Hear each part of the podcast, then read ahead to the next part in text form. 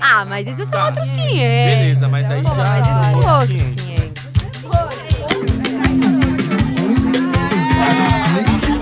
Outros 500. Luísa Trajano, Marta Malala, Paola Carosella, Jamila Ribeiro, Natália Pasternak. O que, que elas têm em comum? São mulheres que se destacam em áreas que já foram vistas como exclusivamente masculinas. O mundo mudou muito nos últimos anos, mas muita gente ainda parece viver na Idade Média. Por que será que muitos homens ainda se ofendem quando uma mulher se destaca? Eu sou a Natália de Campos, sou advogada, membro da Comissão da Mulher Advogada da OAB de São Paulo, fundadora do coletivo Entre Elas e militante dos direitos humanos. Bailarina, enfermeira, professora de educação infantil, cozinheira, mas nunca chefe de cozinha. Algumas profissões sempre receberam o selo de permitidas para as mulheres, mas em outras elas só conseguiram entrar enfiando o pé na porta. Sou Felipe Toné, jornalista e consultor de comunicação e marketing político digital. E se for entrar, entrar com o pé na porta, não tem problema não, porque a gente entra do mesmo jeito. E se opinião é uma coisa, informação são outros 500. E para bater esse papo com a gente, a gente chamou a Karina Simões. Ela tem 35 anos, é mãe de uma menina de 15, a Mel. Ela é formada em jornalismo, foi eleita como a melhor influenciadora digital do meio automotivo pela premiação de jornalistas e companhia, primeira brasileira a percorrer de moto um trecho da Cordilheira do Himalaia. E para engrossar o nosso caldo de informação, chamamos também Natália Marques, psicóloga especializada em urgência e emergência, mestrando em psicologia da saúde, com ênfase do trabalho em violência contra a mulher. Faz parte do coletivo Entre Elas. Agora, gente, para começar então, Karina, vou começar perguntando para você. De onde veio esse amor por carros e motos? E como você se sente ocupando esse espaço, né? Num, num lugar predominantemente masculino. É, como você se sente? Qual é o, o feedback que você recebe do público em geral, das pessoas? Oi, gente, tudo bem? Primeiro, muito obrigada pelo convite. Eu acho muito legal quando me chamam para contar um pouquinho da minha história e como eu entrei nesse meio, né, predominantemente masculino, porque é sempre bom ter, ter uma voz, né, para inspirar outras mulheres. Então, eu acho que o meu papel hoje é muito importante nesse sentido, né, é, ser um espelho para que outras mulheres é, saibam que elas podem ocupar o espaço que elas, enfim, quiserem. Eu comecei muito cedo a descobrir essa paixão por influência do meu pai. Certamente ele queria ter um filho homem, não mulher, porque ele gostava de moto, jeep, carro, né? E aí veio eu. E ele se surpreendeu porque eu embarcava na dele 500%, assim, né? Eu gostava muito já, eu não queria boneca, eu queria carrinho, eu queria é, brincadeiras, entre aspas, de meninos, né? Que a minha mãe e a minha avó falavam, nossa, pelo amor de Deus, mas a Karina é uma menina, não pode, não sei o quê. E ele me incentivou muito, né? A curtir essas paixões. E aí foi 100% por conta dele que eu decidi é, ser jornalista automotiva. É, me formei em jornalismo e me especializei nessa área. É, até existe um curso hoje, né, sobre jornalismo automotivo, mas eu não fiz nenhum curso. O meu curso foi o curso da vida mesmo, vivendo é, em chão de oficina desde muito pequena. Então foi foi daí que eu comecei. E como eu me sinto ocupando esse espaço, para mim, é, a galera me vê hoje e fala, pô, né, nossa, que legal. Lógico, tem gente que elogia, tem gente que critica, que vocês sabem, mas não é tão simples assim, né? Aí para trás tem um grande background de coisas que aconteceram e que só me fortaleceram e que só me dão garra e força para continuar cada vez mais arregaçando aí nesse meio, que é um meio que eu amo e que não tem gênero, né? Eu falo que quem ama moto ou carro, é, independentemente de ser homem ou mulher, ama igual. Então, cada dia, para mim, cada comentário escroto que eu respondo, nem sei se eu posso falar escroto aqui. é, é pode uma... falar tudo. Aqui você pode falar tudo. É. Cada comentário que eu respondo, eu acho que é assim, que é um passo além, né, que eu dou para criar um ambiente melhor para minha filha, para a filha de vocês e para quem vier aí no futuro. Kai, isso é muito legal, porque, na verdade, a gente tem quase a mesma idade, eu acho. E na minha geração eu não tinha, por exemplo, em quem espelhar. Não me lembro de nenhum nome de jornalista automotivo se fosse o meu sonho. E, e com certeza você está criando aí esse precedente para as meninas que vierem a partir daqui. Tudo bem que a própria internet já torna o ambiente muito mais democrático, né? A gente já tem várias mulheres ocupando espaços que antes as mídias comuns não favoreciam. E então, nessa linha, você fala um pouco do, sobre os comentários, sobre essas críticas. E isso é muito cruel, porque a gente lê às vezes algumas críticas e como pesa muito mais, como pesam muito mais a mão para criticar nós mulheres, né? Nath, é, a gente no Entre Elas diversas vezes a gente também lida com esses comentários negativos no YouTube e afins. E o mais curioso é que assim como os, os comentários que vêm da Karina, embora acredite eu que ela tem um público masculino maior do que o nosso no Entre Elas, os comentários são sempre de homens para atingir a gente também. É, eu queria que você falasse um pouco, na sua experiência como psicóloga, o que, que você acha que legitima um homem sentar a bunda em onde quer que seja e comentar alguma coisa com o intuito de nos ofender? Oi, gente. Primeiro, obrigada pelo convite aí. Eu e a Nath estamos juntas sempre, mas fico sempre muito feliz pelos convites e a oportunidade de falar sobre esses assuntos. E uma honra também estar aqui com a Karina, super admiro, assim, é tão legal mulheres que fazem trabalhos diferenciados e ocupando lugares, né? Que a gente possa ocupar todos os lugares. Obrigada, mas, Nath. Mas, assim, é, várias coisas, né, com relação a isso. A gente percebe realmente é, eu já em vários momentos recebi vários comentários de ódio, porque na minha prática eu falo muito sobre feminismo, né? A gente fala sobre, principalmente sobre relacionamentos abusivos e muito sobre feminismo. E isso incomoda bastante os homens, né? A gente sabe muito bem. Então a gente recebe vários comentários de ódio. Eu vejo que quando é, é, eu tenho postagens em mídias um pouco maiores, aí a gente vê que abrange um público maior, né? Às vezes nosso público ali ele vai realmente seguir a gente porque ele gosta, então não tem tantos comentários assim. Mas quando isso amplia, a gente vê que assim, um inúmero comentários de ódio, xingamentos e sempre xingamentos para mulheres de cunho sexual, né? A gente sempre tem esses xingamentos. A gente pode ver, por exemplo, mesmo nas eleições, né? Quando teve o impeachment da Dilma, os xingamentos são sempre de cunho sexual para as mulheres, sempre xingando nesse sentido é, sempre colocando a mulher objetificada ali e, e, de uma maneira extremamente ofensiva. Então, assim, eu estudo bastante a, a, na minha prática a psicanálise, né? A gente tem uma psicanálise ali que eu, muitos pontos eu concordo, no Freud, muitos pontos eu discordo, né?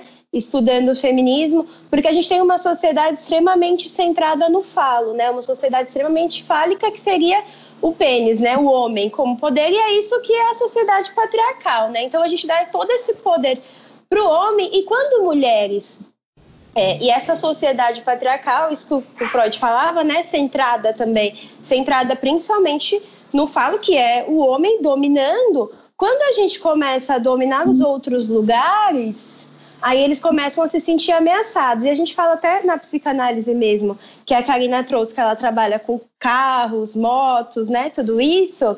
Os homens, eles, eu já, eu já li muito assim, de como os homens às vezes eles lidam com essa questão dos carros, motos, até como, como se fosse a extensão fálica deles, né? Aquela coisa do eu vou mostrar o meu poder a partir do carro, né? Eu vou mostrar o meu poder a partir da moto, aí canta pneu, né? E é, isso tudo tem uma representatividade, se a gente vê assim, um homem cantando pneu, o outro canta mais alto, isso tem uma representatividade de mostrar também a virilidade, né? Vamos aqui competir quem vai ser mais viril, quem vai mostrar mais virilidade. Então essas áreas são consideradas muito como masculinas também por conta disso. E a gente sabe que a sociedade patriarcal, ela quer que as mulheres elas sejam como, né? Façam só algumas profissões que sejam consideradas muito mais femininas, porque a gente tem até na própria psicologia, na própria psicanálise ali, uma, é, uma determinação de papéis, né? O que, que é masculino, o que, que é feminino, coisa que já está sendo muito mudada com os novos estudos, mas a gente tem. O que, que é, o que, que se espera de uma mulher? Né? Se espera que uma mulher seja façam somente funções em que tenham a ver com a maternidade, né? Então que ela seja algo muito delicado, que ela, que ela cuide da saúde ou que ela seja professora, só algumas funções que são mais que, que são consideradas mais próximas às maternais. E, e que a gente fique também o tempo todo preocupada com a nossa beleza, né? O patriarcado que é isso, que a gente direcione toda a nossa atenção para nossa beleza, para cuidar dos homens, para os nossos relacionamentos, né? Não para nem para o trabalho em si, muito menos para esse tipo de trabalho. Então os homens se sentem ameaçados, eles sentem no fundo, na verdade, que eles perdem a sua virilidade quando uma mulher começa a ocupar esses espaços. Eles se sentem extremamente ameaçados e menores, né? porque eles sentem que quando a gente, mesmo acho que a Karina tem uma função que realmente ainda é mais ameaçadora, né, para eles nesse caso, mas quando a gente começa a estudar muito e, e crescer no nosso papel, e, enfim, crescer profissionalmente, isso já acaba incomodando muito o machismo, porque ficamos mulheres mais difíceis de serem dominadas ao, ao ver, né? do patriarcado, a gente começa a se empoderar, porque a gente sempre fala no Entre Elas que conhecimento é poder, né? Então, quando a gente adquire esse conhecimento, a gente não aceita determinadas coisas, a gente começa a entender o que a gente merece, o que a gente merece, o que é certo, o que não é certo, e aí isso já é uma ameaça para o patriarcado. Mas é isso, já falei bastante. Não, mas é sempre um prazer te ouvir. Enquanto eu estava te ouvindo, eu pensei numa situação, né? Cá, eu vi é, nas últimas semanas uma publicidade que você fez, se não me engano, para Claro 5G, que era você dirigindo um carro todo, é, todo, todo adesivado, né? Em que você não conseguiria ver nada e você tinha que dirigir através do celular, olhando o que você estava vendo pelo 5G. E eu me chamou muita atenção porque você, com isso, você quebra todos os estereótipos, né? Porque você se coloca no papel de uma mulher que dirige muito bem, que é muito bonita, que é inteligente e que é mãe. Ou seja, você é uma afronta à sociedade, porque você está ocupando todos os espaços, os que esperam das mulheres e os que não esperam, e fazendo tudo com, muita, é, com muito brilhantismo.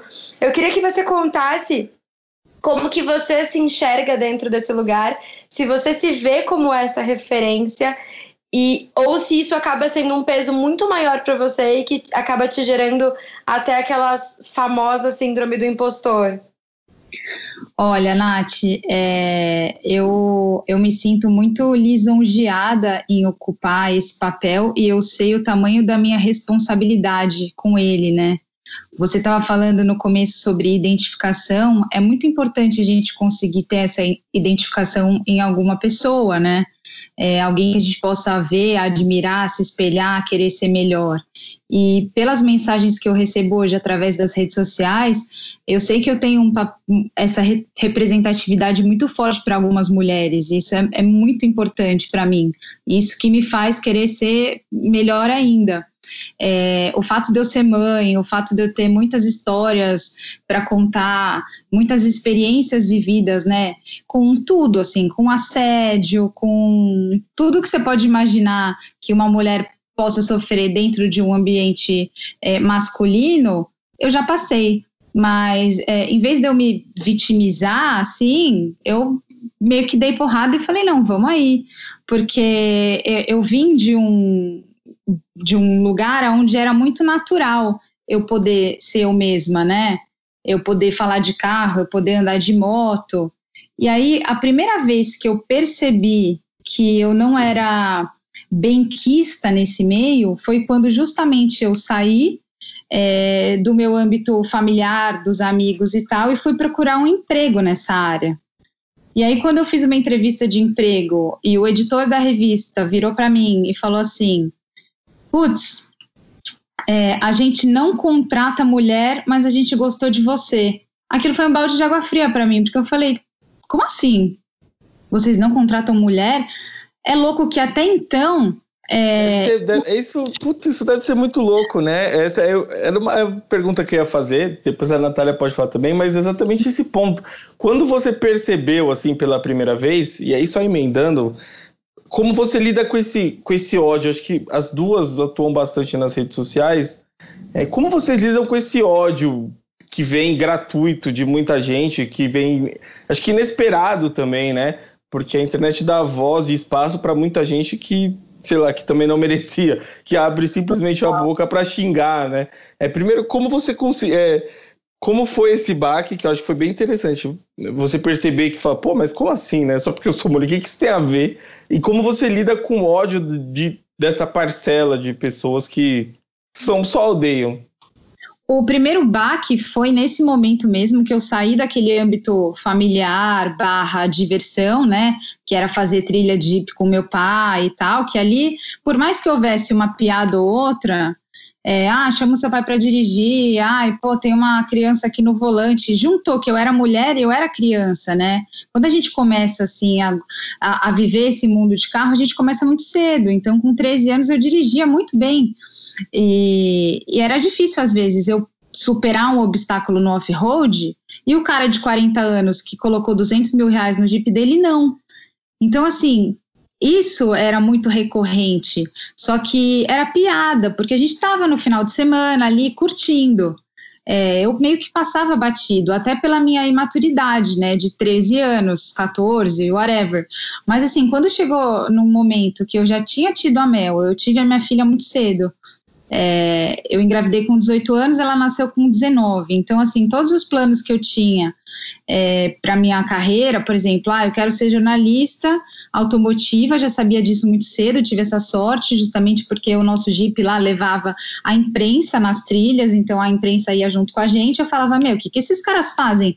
Ganham para fazer trilha no final de semana? Eu quero fazer isso também. Então, assim, foi dessa forma lúdica que eu comecei a é, almejar uma profissão. E eu segui nesse caminho até, enfim, até o fim, né? Porque consegui é, me formar em jornalismo e exercer essa carreira.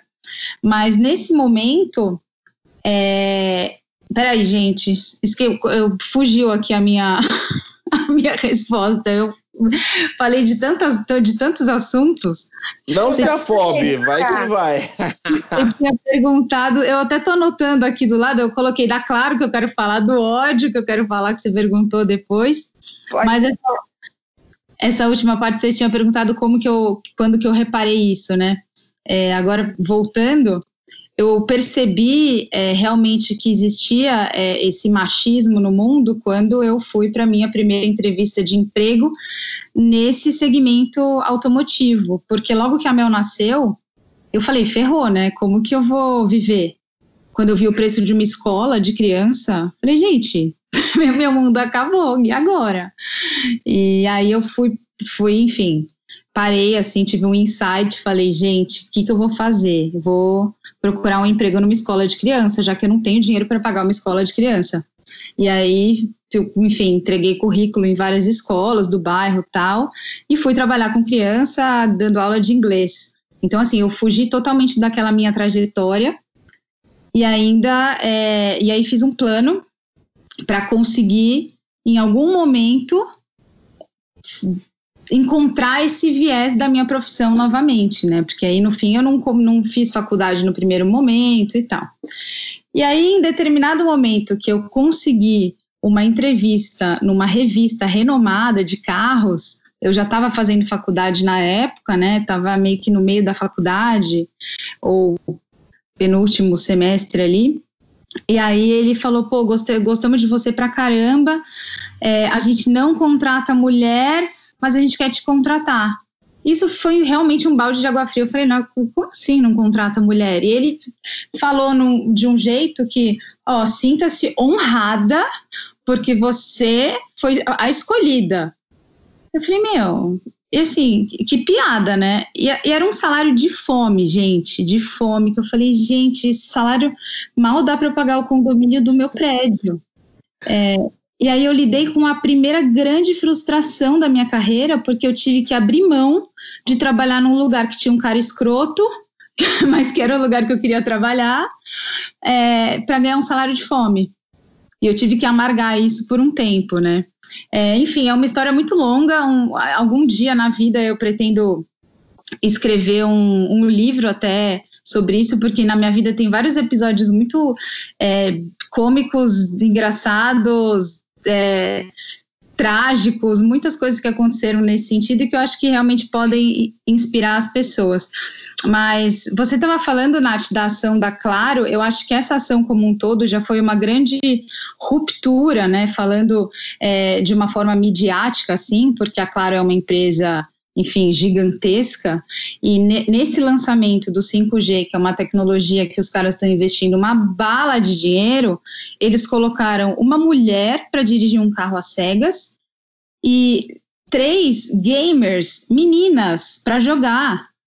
Então, assim, era eu nos carros, três meninas jogando videogame, ou seja, dominando os games, que também é um meio masculino, e um cara apresentando. Então, assim, eu tava achando aquilo muito maravilhoso, sabe? Eu também, eu fiquei acompanhando e achei maravilhoso, mesmo porque era você, então já dá aquela, aquele orgulhinho, né, de ser alguém que você conhece, mas a ação toda foi muito boa. Enquanto você falava, Cá, eu lembrei que eu passei por uma coisa muito parecida no corporativo. É, eu fui fazer uma entrevista para um escritório grande, um, dos, um escritório muito bom, e a entrevista foi toda minhaca, assim. Na entrevista já perguntaram se eu tinha a ideia de engravidar, se eu planejava engravidar, ah. que já é uma coisa bizarra que não se pergunta, né? E aí, na sequência, foi uma série de entrevistas e eram duas vagas que tinham em aberto. Uma vaga era escritório normal, ali, jurídico, burocrático, e a outra vaga era para é, trabalhar com antipirataria. Então, tinha que viajar o país todo, era uma vaga super desafiadora, foi uma coisa que eu queria muito fazer naquele momento.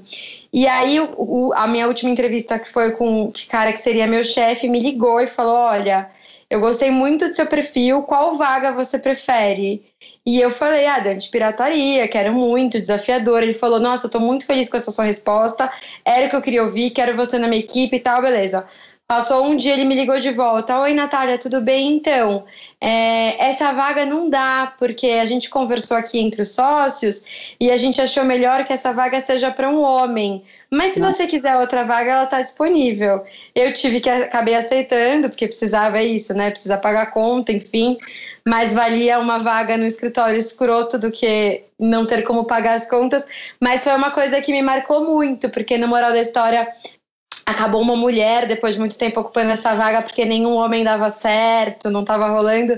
E é isso, e, e, dá vontade de falar, é uma vaga para homem porque precisa de um pinto para exercer, né? É uma coisa que ele tem que fazer porque não tem nenhum sentido, assim, não tem nenhum sentido você imaginar que existe alguma coisa que a gente não possa fazer e melhor que homem, vamos combinar, né? Exatamente. É, é complicado, assim. Quando eu comecei, é, eu realmente percebi que existia essa diferença, né? Não só com relação a questionando o meu conhecimento, mas também com relação ao assédio, né? Quando é carne nova no pedaço que entra num nicho, por exemplo, no jornalismo é, especializado em determinado assunto, você virou o assunto, né? Você vira a pauta da vez, né? Ah, da onde surgiu essa pessoa? Então, assim, foram várias histórias de assédio e tal. E o Fê perguntou para mim, até continuando na resposta dele, como que eu lido com os comentários de ódio. É, eu tive sorte, talvez, não sei nem se o seu nome é sorte, de começar num, num, num período que. Primeiro que assim, as redes sociais não eram tão atuantes nesse sentido, né? Hoje eu transformei, transformei a minha rede social também em, no meu trabalho, então é ali um do, dos meus principais canais de comunicação hoje com o meu público é o, o Instagram também, principalmente depois que eu me tornei autônoma. Mas no princípio eu escrevia matérias, né? Então as pessoas liam aquele texto gigante falando do carro e falava, pô, que legal, deixa eu ver que jornalista escreveu isso quem, é, quem queria saber quem escreveu, né? Que aí já é uma parcela pequena. Então a pessoa chegava lá achando que era um homem e via Karina Simões, falou: caramba, meu, é uma mulher? Será que errou? Será que. Tipo, foi uma mulher mesmo que escreveu? E eu recebia alguns e-mails, tipo, que tinha lá, né? É, Comunique-se com o jornalista que escreveu a matéria. E aí, ou eram e-mails elogiando, ou falando, tipo, real, é, é real, é uma mulher que está escrevendo esse texto? Eu falava, é, é uma mulher. Então, essa era a minha interação com o público. A partir do momento que eu saí do IG Carros e que eu fui trabalhar na Web Motors, eu coloquei a minha cara no vídeo. E aí são outros 500, né? Quando você se expõe, é, é, é, muito diferente, tem a sua imagem ali junto, né, no pacote. E, e no vídeo é diferente, né? No, com o texto você consegue florear, você consegue, enfim, inventar alguma situação. No vídeo, não. Tem que ser na hora. Você está dirigindo, você está pilotando uma moto. As pessoas estão vendo aquilo, tem alguém te filmando, tem uma equipe por trás de você. Então é diferente. E aí, quando eu entrei para fazer o meu primeiro vídeo, é, a orientação do meu editor foi a seguinte: toma cuidado para não sensualizar. Eu tenho certeza que esses profissionais, eles não lembram disso. Nem o primeiro editor que falou que só contratava mulher, nem o segundo editor que falou para eu tomar cuidado para não sensualizar. Mas são coisas que eu não esqueci e que eu me agarrei aquilo, é, assim, com unhas e dentes, porque eu falei, não é possível que o cara tá me falando um negócio desses, né? Aí eu falei, tá bom, eu quero fazer um vídeo de moto. Ah, por que, que você quer fazer um vídeo de moto? Ué, porque se a internet é tão feroz, é, todo mundo dirige um carro, né? Assim, teoricamente, é muito mais fácil você dirigir um carro do que você pilotar uma moto de 200 cavalos numa pista. Então, eu quero começar com uma moto de 200 cavalos numa pista. E esse foi o meu primeiro vídeo. Então, assim, é, a, a, minha luta nesse, nessa minha profissão é uma busca por respeito sempre. Porque a partir do momento que eu pisei numa redação com outros homens, eu percebi que a audiência sempre foi muito mais é, muito mais tranquila com os meninos, né? Eu, eu, não posso errar uma potência, eu não posso errar um torque, eu não posso errar uma medida de um entre-eixos. Os meninos podem. Então, eu me conheci muito é, para não errar. E é, somos humanos, né? A gente pode errar mas eu sou muito chata comigo mesma assim, eu sou até dura porque porque eu não quero eu não quero ouvir groselha, sabe? De, eu não quero ouvir bobagem. Eu, eu lido bem com os comentários de ódio. Eu não. Eu sei que a, pessoa que está do outro lado ali, ela não me conhece. Eu não fico abalada emocionalmente, como eu sei que muitas meninas que estão começando ficam. E eu sempre mando mensagem. Se elas me mandam mensagem, eu respondo, falo, gente, essa pessoa do outro lado não sabe quem você é. Ela não sabe qual foi a sua luta para chegar até ali e por que você está ali, né? Porque é você que está ali, não a pessoa que está comentando. Então, assim, quem sabe da sua luta pode te fazer uma crítica, mas quem não te conhece, amigão, abraço, esquece.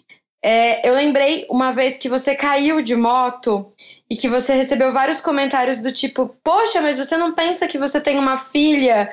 Como se todos os outros cargos e todas as outras profissões a gente não pudesse passar por isso. E você fala é, eu tenho muito medo de errar, eu tenho muito, é, muito medo não, mas assim, eu me cobro muito para não errar. E o Silvio de Almeida, que a gente já citou algumas vezes aqui, ele fala disso em relação aos negros, né? Que assim, quando um negro erra, não é ele indivíduo, é todos os negros que erraram.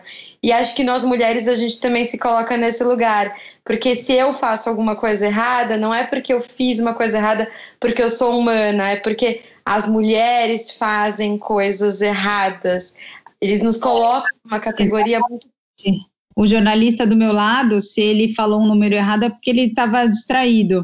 Eu é porque não, não sei falar, entendeu? Quando aconteceu esse acidente de moto, é, foi eu fui atingida por um carro, né, que veio em altíssima velocidade atrás de mim. O cara tava tipo uns 180 por hora, eu tava 120 e ele bateu na minha traseira. Eu tava na estrada, tava tudo equipado de macacão, tal. Mas enfim, foi, foi um choque, assim. Poderia ter sido muito grave, mas não foi. Eu fraturei o ombro, fui, enfim, o resgate me tirou de lá, minha moto deu PT. É, foi meio trágico, assim, né? Contando, mas na, na realidade não aconteceu nada demais. É, e aí foi uma cobrança muito grande, é, principalmente da minha família, sabe? É, o meu pai, por incrível que pareça, ele é um cara super legal, super descolado, motociclista, jipeiro, louco tal, mas ele nunca me incentivou a andar de moto justamente por saber dos riscos. é, a gente corre riscos, né, o tempo inteiro em cima de uma moto. A gente tem que estar tá vendo tudo. Tem que estar tá vendo se o motorista está é, olhando a gente, se o pedestre está atravessando na faixa. É, é um monitoramento geral ali. E quando eu sofri esse acidente, a minha mãe, que sempre foi contra, né, minha avó tal, é, eu pilotar motos, meu, a primeira coisa foi, mas tem uma filha, você não ama sua filha? Como assim? Você tem que, você tem que parar com isso, chega, não é possível, você não tem amor à sua filha. E, e por amor a mim, que eu sei que era por amor a mim, eles pegam pesado, né? Fazem umas críticas assim, e, e aí eu lembro que eu até parei no hospital antes de fazer a cirurgia do meu ombro, que eu tive um tempo sozinha e eu escrevi um baita texto, que foi um grande desabafo, na verdade, é, falando que a gente tem que ter a nossa individualidade, contando esse histórico todo de é, ser mulher e ter determinadas cobranças, né? Porque por que, que eu, eu, eu não posso andar de moto porque eu sou mãe? É, eu amo a minha filha, mas eu me amo também. E assim, eu tenho que correr atrás das minhas paixões do mesmo jeito que ela tem que saber que ela pode correr atrás das dela. Então, é, é, é um ciclo, né? E a gente vai mostrando para essas, tanto as novas gerações quanto as antigas, né? que, que é assim que, que gira a roda, né? Quantas mulheres aí que estão casadas há 30, 40, 50 anos foram infelizes a vida inteira e porque não tiveram coragem de romper com um relacionamento às vezes abusivo, né? Isso vale para tudo, né? Eu acho que é um exemplo que vale para diversas relações. Olha só, vou falar uma coisa para vocês. Primeiro que como motoqueiro, cair de moto dói pra caramba. A minha última queda nem foi tão grande assim. E eu ainda não voltei a andar, porque faz uns dois meses que eu tô postergando. E a outra coisa é que a maior parte dos motoristas são homens e são arrombados. E atrapalham demais. Então, basicamente, é isso. Agora. Natália, ajuda a gente, você. Como você lida com esse ódio e tudo mais? Ah, deixa eu só fazer umas pontuações antes do que a Karina falou, que eu acho legal, se não esqueço. eu acho legal que você, Karina, quebra vários estereótipos, né? Porque eu imagino que tem essa visão de feminilidade ali associada também, né? A gente tem o imaginário. Então, eu tenho certeza quando eles pensam em você, eu acho que quando eu, eu imagino que quando você fala no texto que você escreve antes deles verem o seu rosto, eles devem imaginar uma mulher que é considerado na sociedade uma mulher masculina, né? Nunca imagina, né? Não, eles falam, você é homossexual, né? É, é, tem, esses estereótipos, né? Nunca imaginar uma mãe, nunca imaginar uma mulher arrum, que gosta de, de se arrumar, etc., que performa a feminilidade. Então tem todos esses imaginários ali, né? E a gente que é mulher, tudo que a gente faz, a gente já tem que se provar cinco vezes, né? Em uma empresa, em quase praticamente qualquer função. Eu, eu trabalho numa área como sou psicóloga, a minha área é predominante feminina, predominantemente feminina, né? Então eu sempre trabalhei.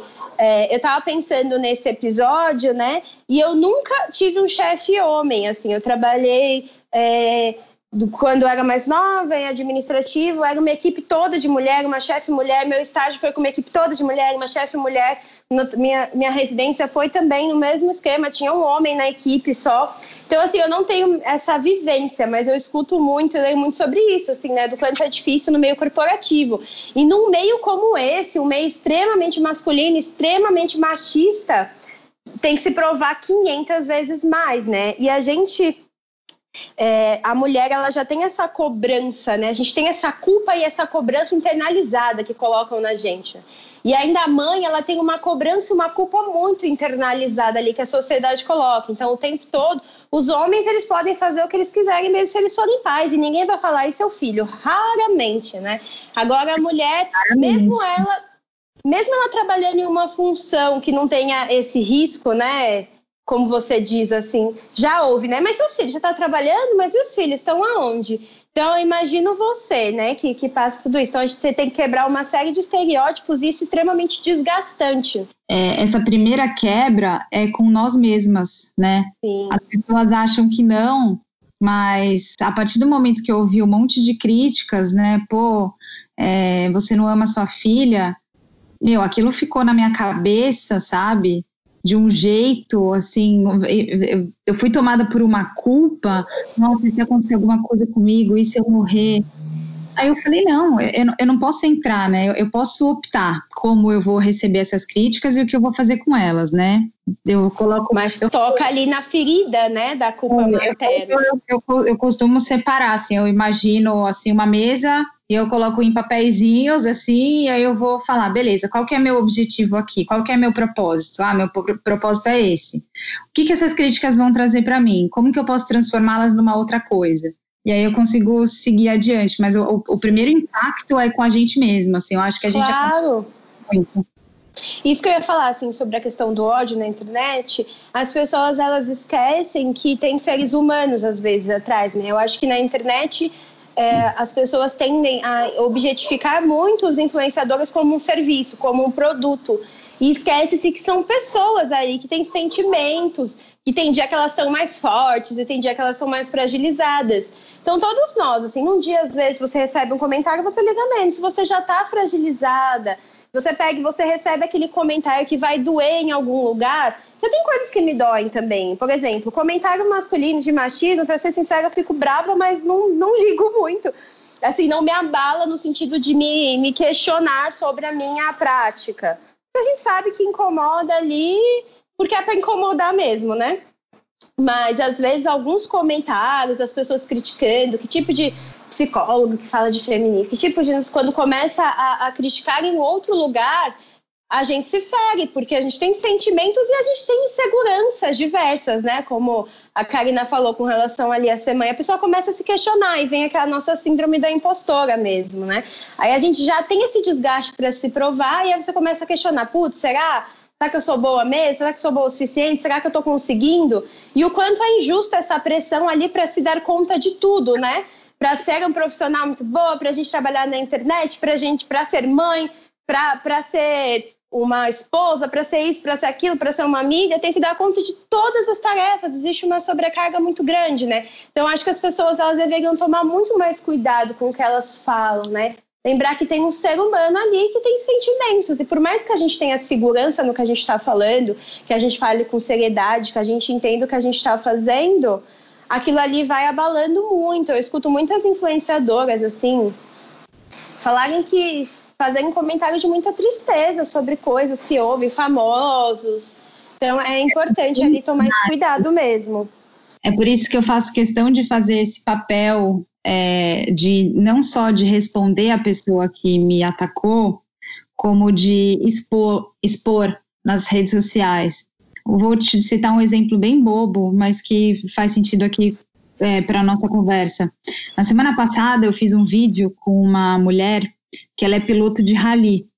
Fiz um vídeo lá para o meu canal é, ela é mãe, ela tem duas filhas, ela é advogada, ela que compra os carros dela, ela que banca a temporada dela, ela é maravilhosa.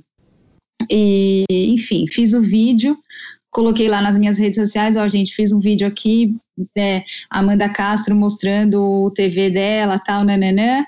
E aí foi um cara lá e comentou o seguinte: duas desocupadas. É, é certeza que arrumaram um bunda mole para bancar, um negócio assim. Nossa. Aí, né, eu falei, puta, filha da puta, né, meu? O cara perdeu o tempo dele, ele é um desocupado, veio aqui na minha rede social, no meu vídeo, para fazer um comentário desses.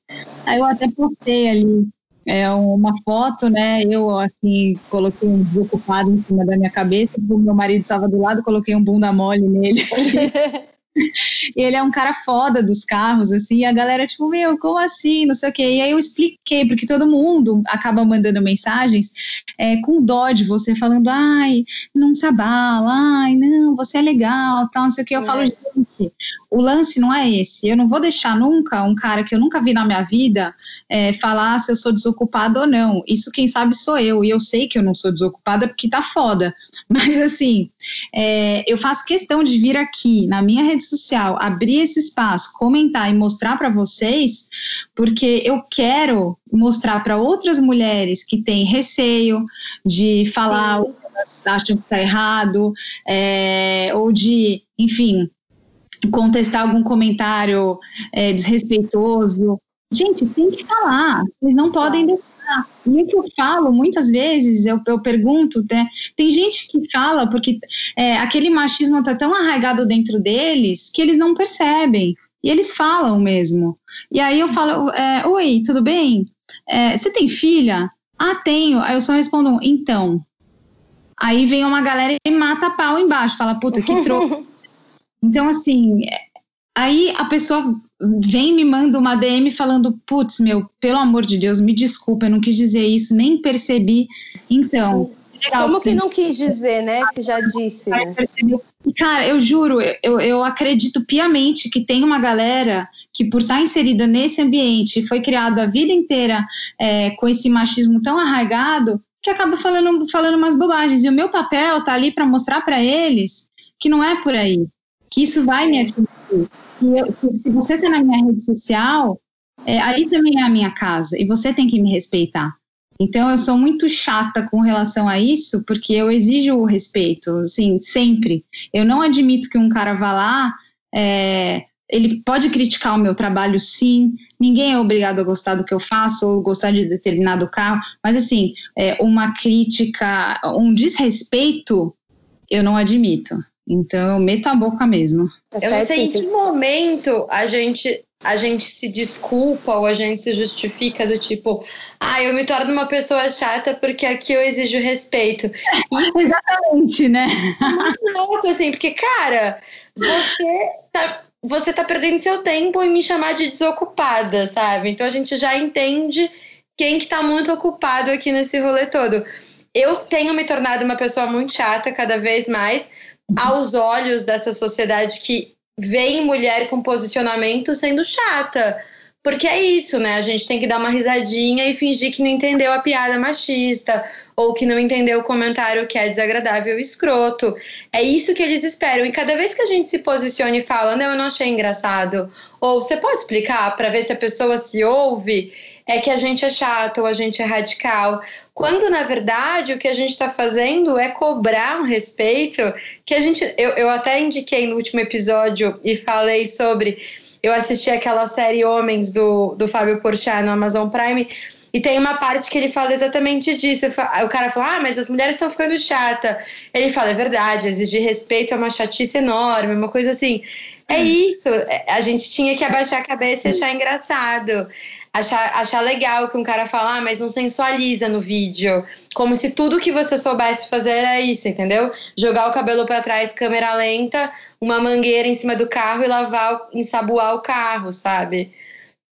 É, escreve também para mim, Nath, assim, ah, mas as outras meninas é, gostam quando eu falo, querido, deixa eu te explicar. É, cada uma tem o seu espaço, cada uma tem o seu jeito de trabalhar. Se a menina quer tirar foto de biquíni em cima da moto, é direito dela. Se ela gosta do seu comentário imbecil, ela pode gostar, não tem problema. Mas eu não gosto e você está na minha rede. E às vezes. Então, Até ela pode não ter enxergado, né? O quanto aquilo ali está sendo objetificação para ela. Nem ela às vezes está vendo, né? E é, muito, e é, muito, diferente, né, Cá? Porque quando você escreve para uma revista, por exemplo, a pessoa pode comprar uma revista para além de você. Ela pode comprar porque ela gosta de tudo e por um acaso tem uma matéria sua que ela não gosta. Tudo bem, tá ali no pacote completo. Ou você tá assistindo um jornal na TV, tem várias matérias, e aí tem você e uma matéria que a pessoa não gosta. Quando a pessoa entra na sua rede social, ela pressupõe que só exista você. Então, assim, oi, né?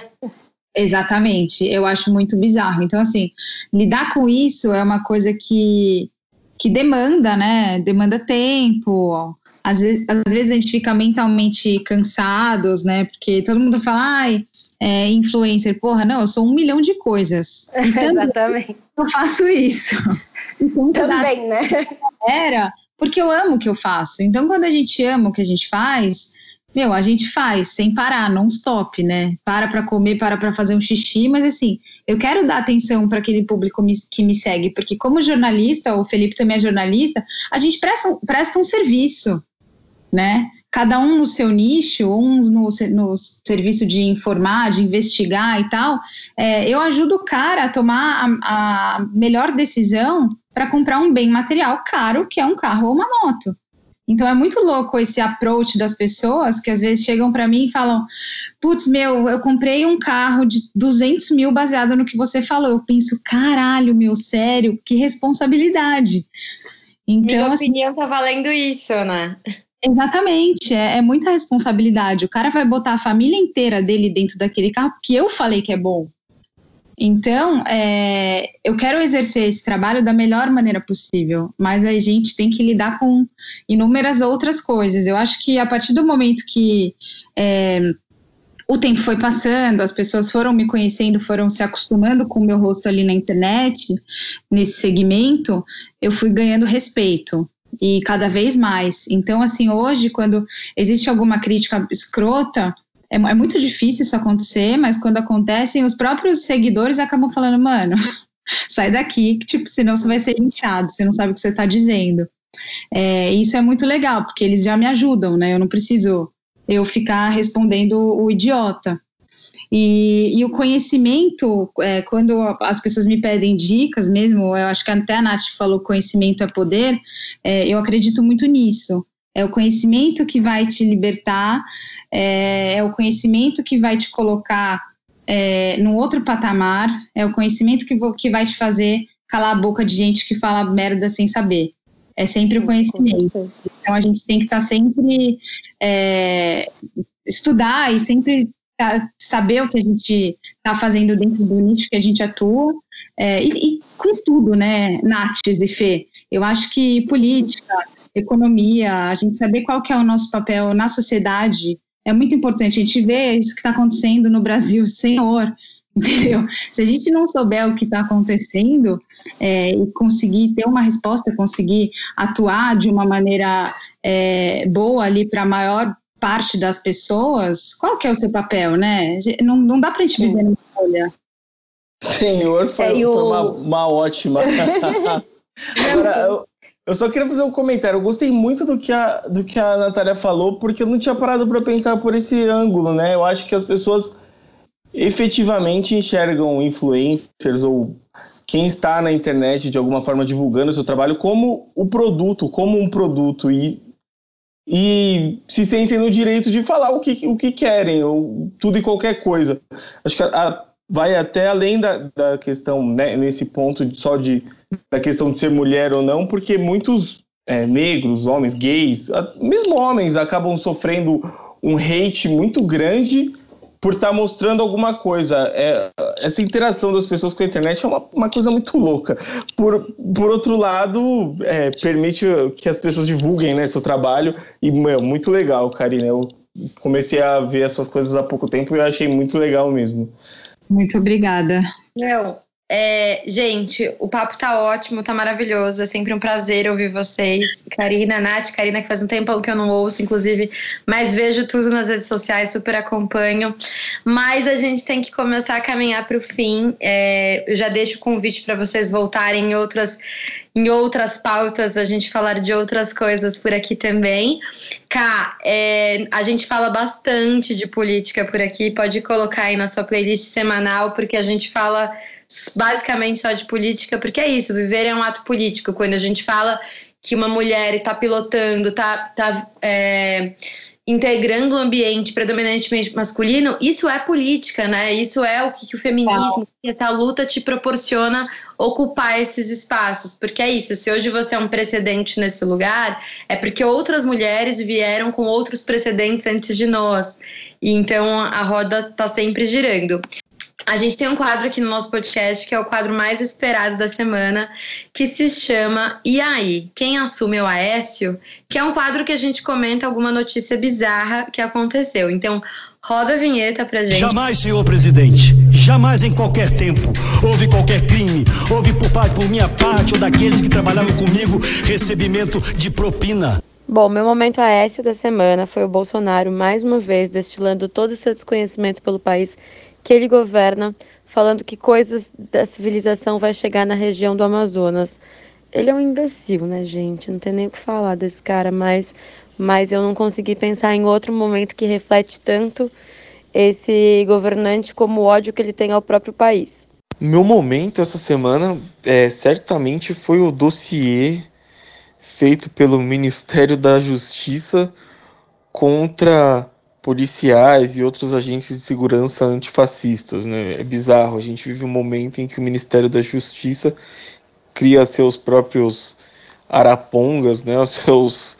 É, e para fazer dossiês contra a população, contra pessoas que pensam diferente. Né? A gente chegou num momento, num, num patamar no Brasil que é bizarro. E, além de tudo, pelo menos ao que tudo indica, o que foi divulgado até agora, é aquele tipo de coisa bem mambembe, né? Aquele tipo de dossiê bem bizarro, com coisas de Facebook, coisas do Instagram, esse tipo de informação que de certa forma é pública, não é nada de muito relevante, mas o Ministério da Saúde fazer um dossiê contra cidadãos, contra pessoas que pensam diferentes é bizarro demais.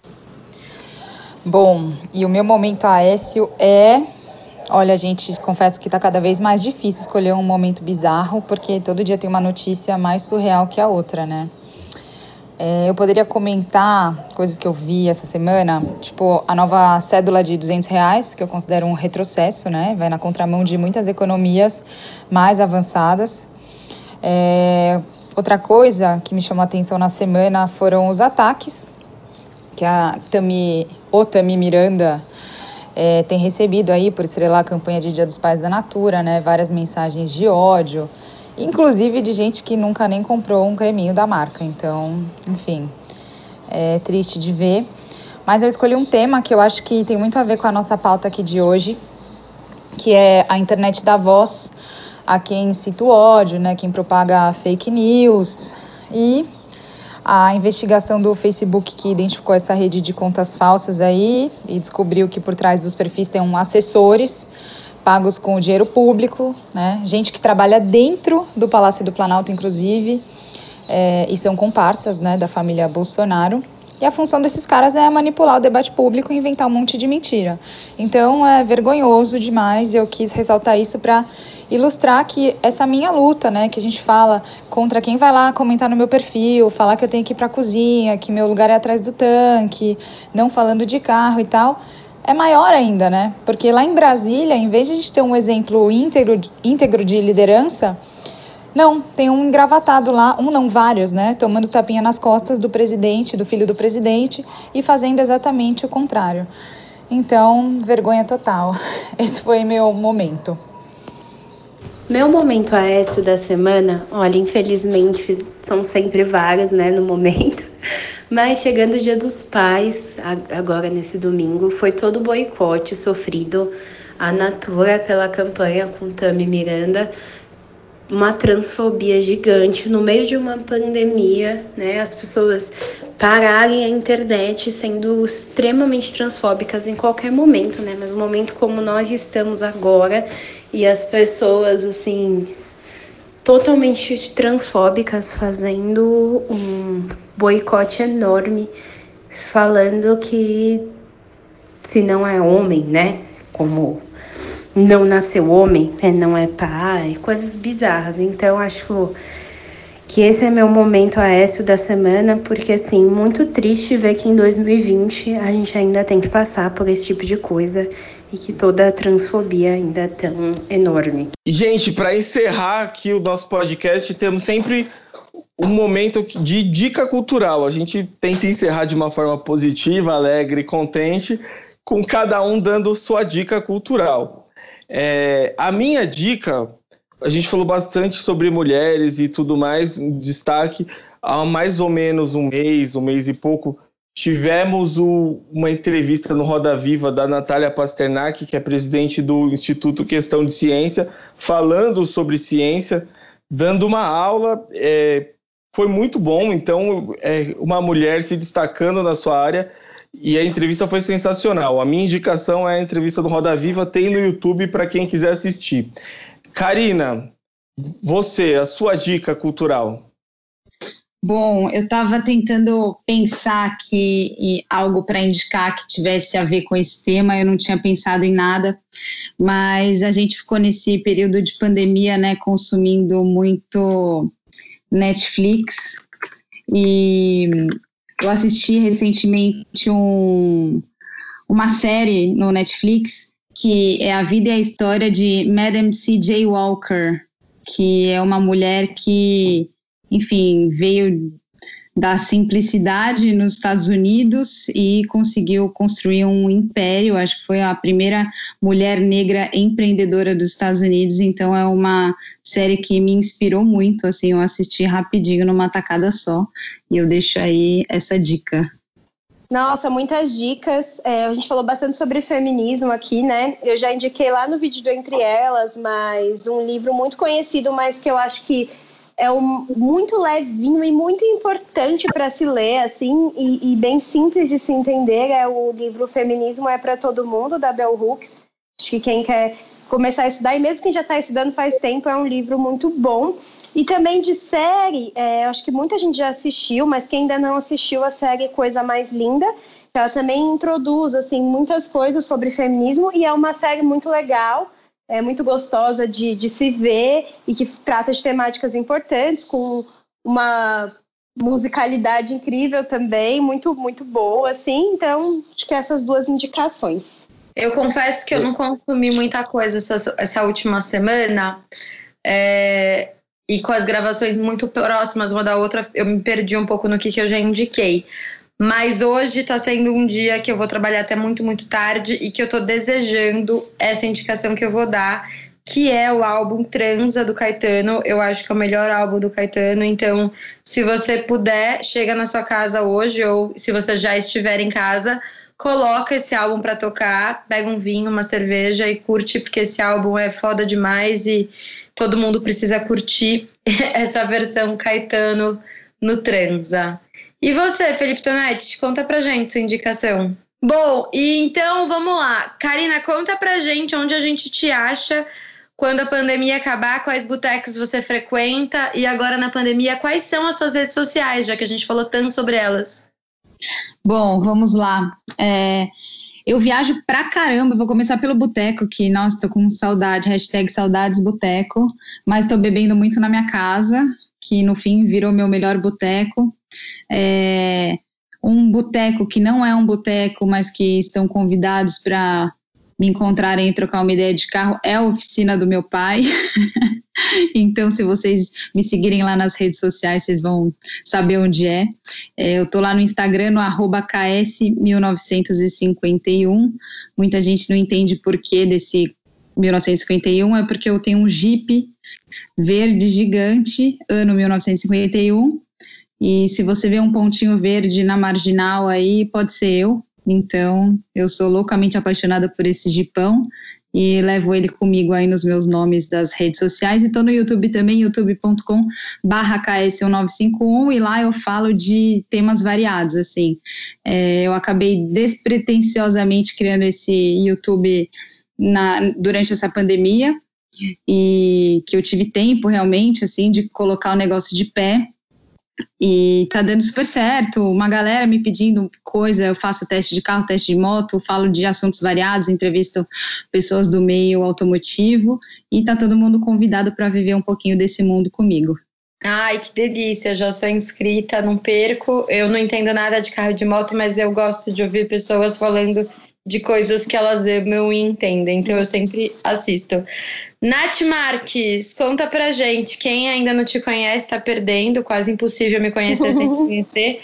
Mas fala aí, onde a gente te encontra nas redes sociais e nos botecos quando tudo isso acabar? É, lá nas redes sociais eu posto bastante no meu Instagram, conteúdos principalmente sobre relacionamentos abusivos e autoestima, e também outros, né? Mas principalmente esses. É o arroba Marques, Natália sem TH.